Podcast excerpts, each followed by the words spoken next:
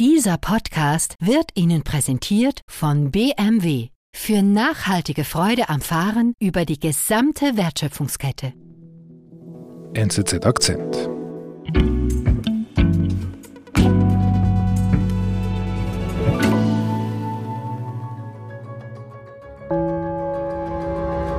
Hier ist das erste deutsche Nachrichten des Tages. Heute Großrazzia gegen Reichsbürger. Bundesweit wurden Eine 25 Extremistengruppe soll einen gewaltsamen Umsturz des politischen Systems in Deutschland hob die geplant haben. Polizei eine rechte mutmaßliche Terrorgruppe aus, die offenbar plante, gewaltsam die Bundesregierung zu stürzen. In Deutschland am 7. Dezember, das ist ein, ein Mittwoch, da herrscht eine Riesenaufregung in den Medien. Es gibt eigentlich nur ein Thema, über das alle berichten. Es ist 6 Uhr an diesem Dass Mittwochmorgen. die Szene sogenannter Reichsbürger immer Und das sind große Razzien an verschiedenen Schauplätzen im ganzen Land. 3000 Beamte, die in insgesamt vor.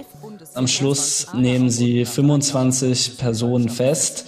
Und diese Leute, die sollen mutmaßlich Mitglieder eines Terrornetzwerks gewesen sein aus dem Milieu der sogenannten Reichsbürger. Und sie sollen einen Umsturz geplant haben, auch mit Waffengewalt. Und sie wollten ein, ein neues Deutschland gründen. Und sie, sie träumten eigentlich von, von so einem autoritären Staat, von einer Rückkehr zum Kaiserreich. Und sie hatten auch schon ein Staatsoberhaupt für diesen neuen Staat im Sinn, der ebenfalls an dem Tag verhaftet worden ist. Und der heißt Heinrich der 13. Prinz Reuß, Spitzname Enrico. Und dieser Enrico, Prinz Reuß, fantasierte von einem gewaltvollen Umsturz von einem neuen Deutschland. Rivert Hofer erzählt, wie sich Heinrich der 13. radikalisiert hat. Also, dieser Prinz. Ist das wirklich ein, ein richtiger Adliger, wie man das so kennt, aus der Bunten? Fast. Er ist ein Erbadliger, allerdings ohne diese ganzen Privilegien. Also der Prinz ist auch kein Titel, mit dem Privilegien einhergehen, sondern ein Teil seines Namens. Und dass er diese Privilegien verloren hat, darunter leidet Heinrich der 13. auch ein bisschen. Und das ist auch, was ihn antreibt. Er will eben wieder ein Adliger mit Einfluss sein. Wer ist er denn überhaupt, dieser Heinrich der 13.? Heinrich der 13. wurde 1951 in Hessen geboren als Heinrich der 13. Prinz Reuß und seine Familie, das ist ein ganz altes Adelsgeschlecht, die regierten über 800 Jahre ein Gebiet um Gera in Thüringen, das heutige Ostdeutschland, und zwar bis zum Ersten Weltkrieg. Okay, und was ist dann passiert? Ende des Ersten Weltkriegs dankt in Deutschland der Kaiser ab. Es gibt keine Monarchie mehr und es wird die Republik ausgerufen. Und die Adligen verlieren eben all ihre ständischen Privilegien, die sie vorher hatten. Deutschland wird zu einer Republik, die Weimarer Republik. Und nach dem Zweiten Weltkrieg verliert das Haus Reuß auch alle Ländereien eben in der DDR, die dort entsteht. Okay. Aber an sich, der Name bleibt also übrig als, als quasi ein, als ein Zeichen ihrer Herkunft. Wie, wie wächst er denn auf? Also du hast gesagt, 1951 geboren.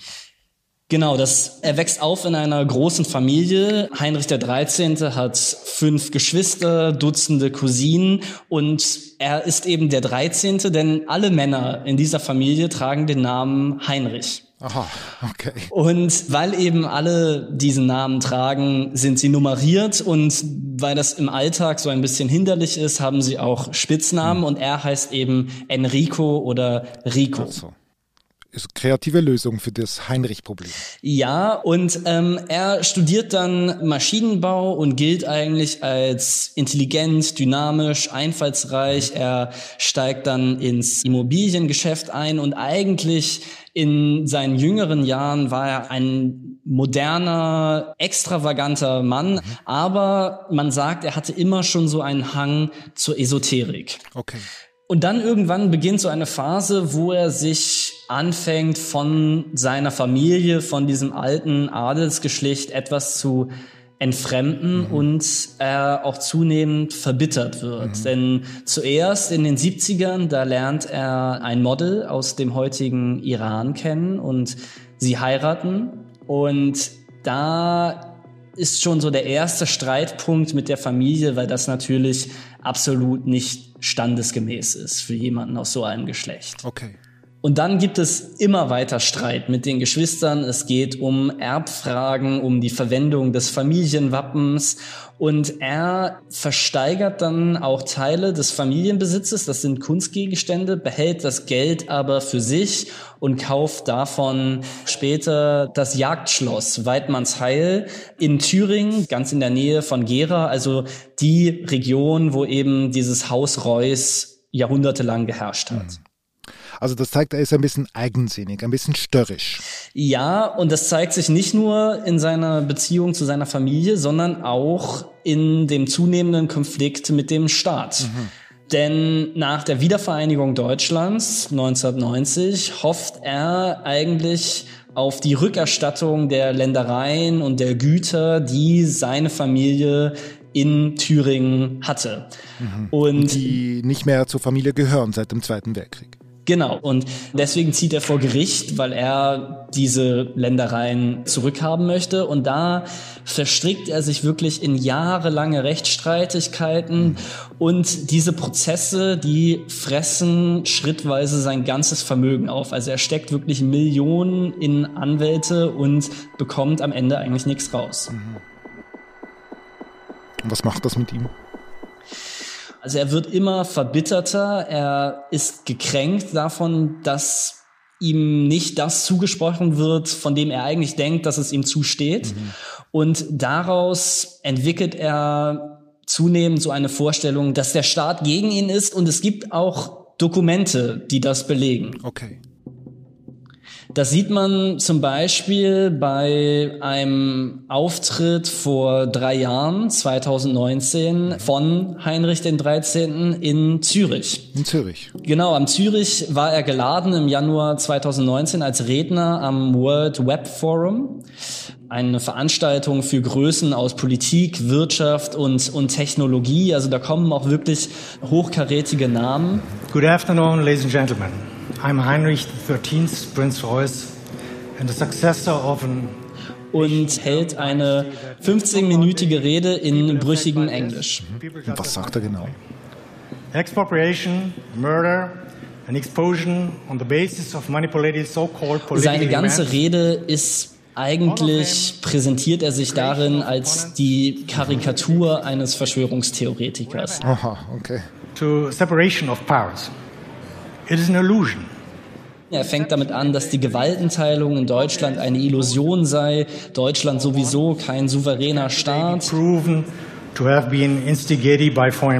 Der Erste Weltkrieg wurde Deutschland von den sogenannten internationalen Finanzinteressen aufgezwungen. Also da sieht man diese antisemitischen Klischees, die sich durch seine ganze Rede ziehen. Also die, die Juden sollen irgendwie daran schuld sein. The representatives of the Rothschild dynasty are proud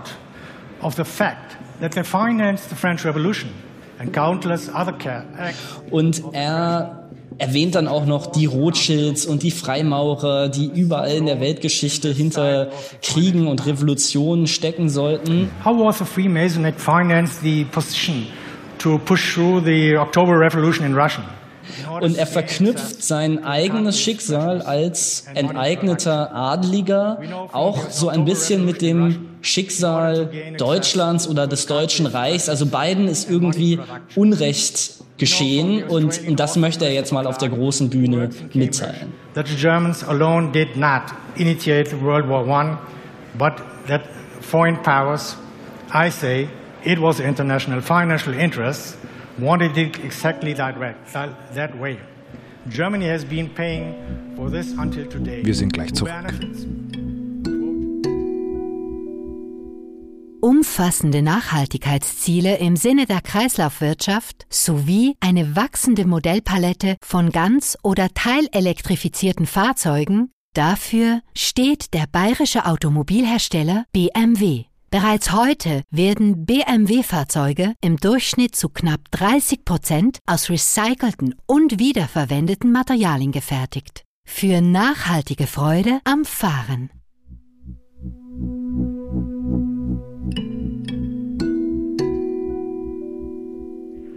Germany has been paying for this until today.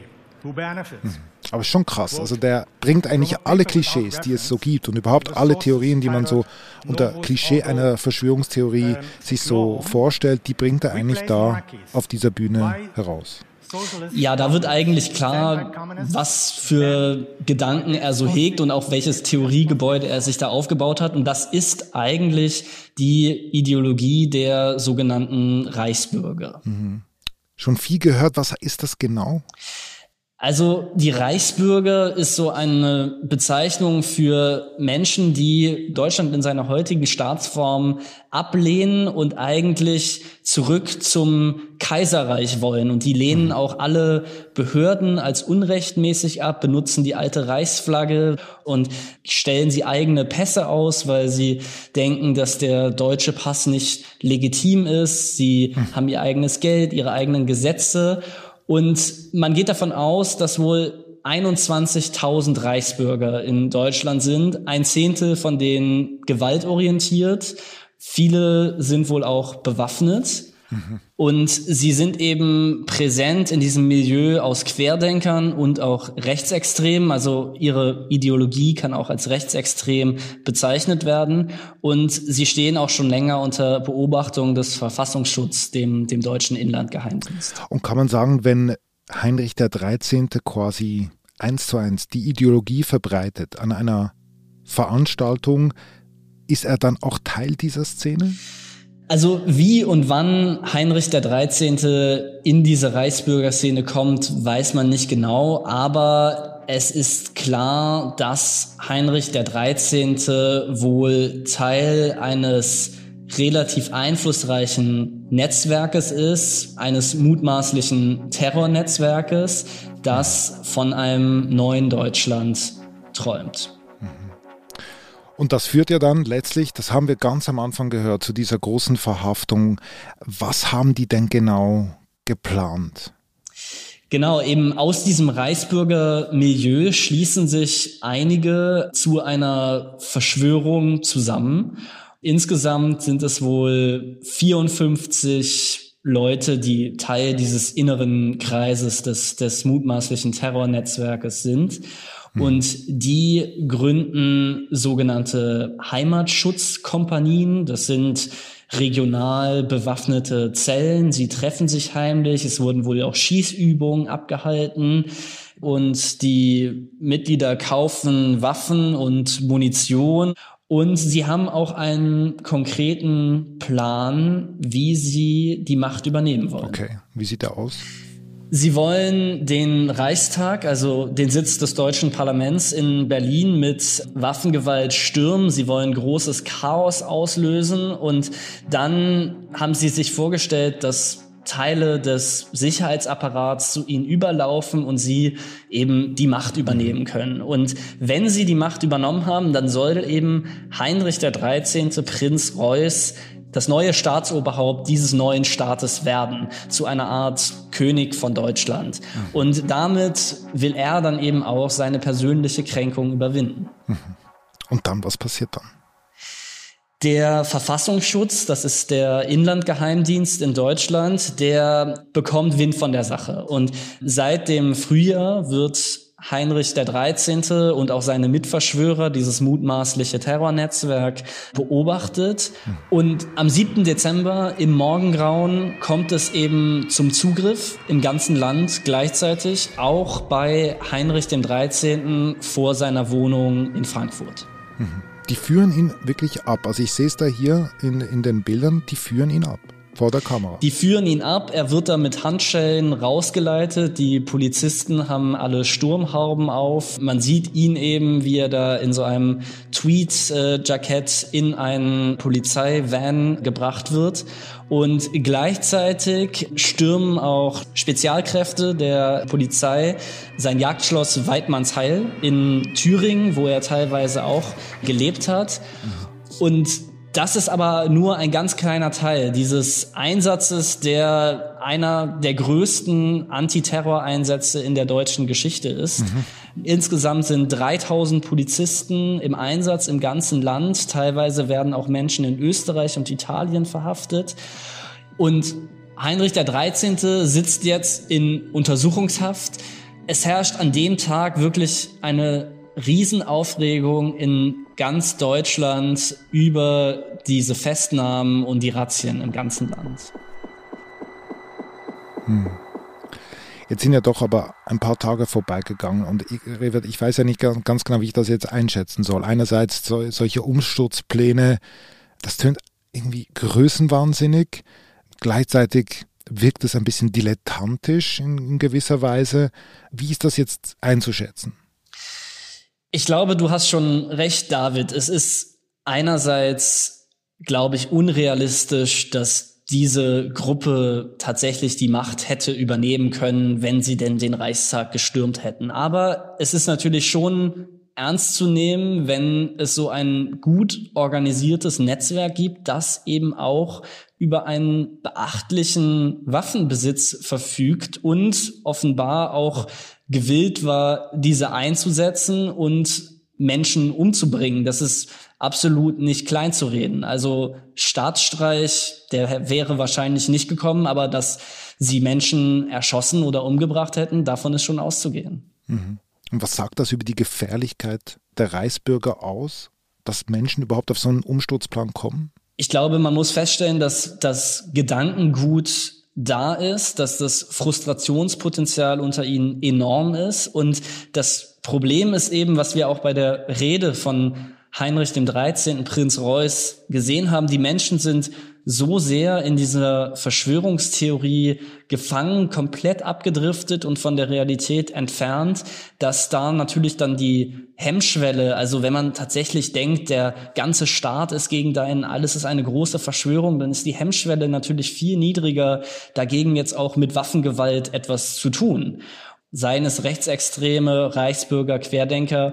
Und hier ist das Potenzial, ich glaube, vor allem wegen der Verschwörungstheorien und auch des Waffenbesitzes schon hoch.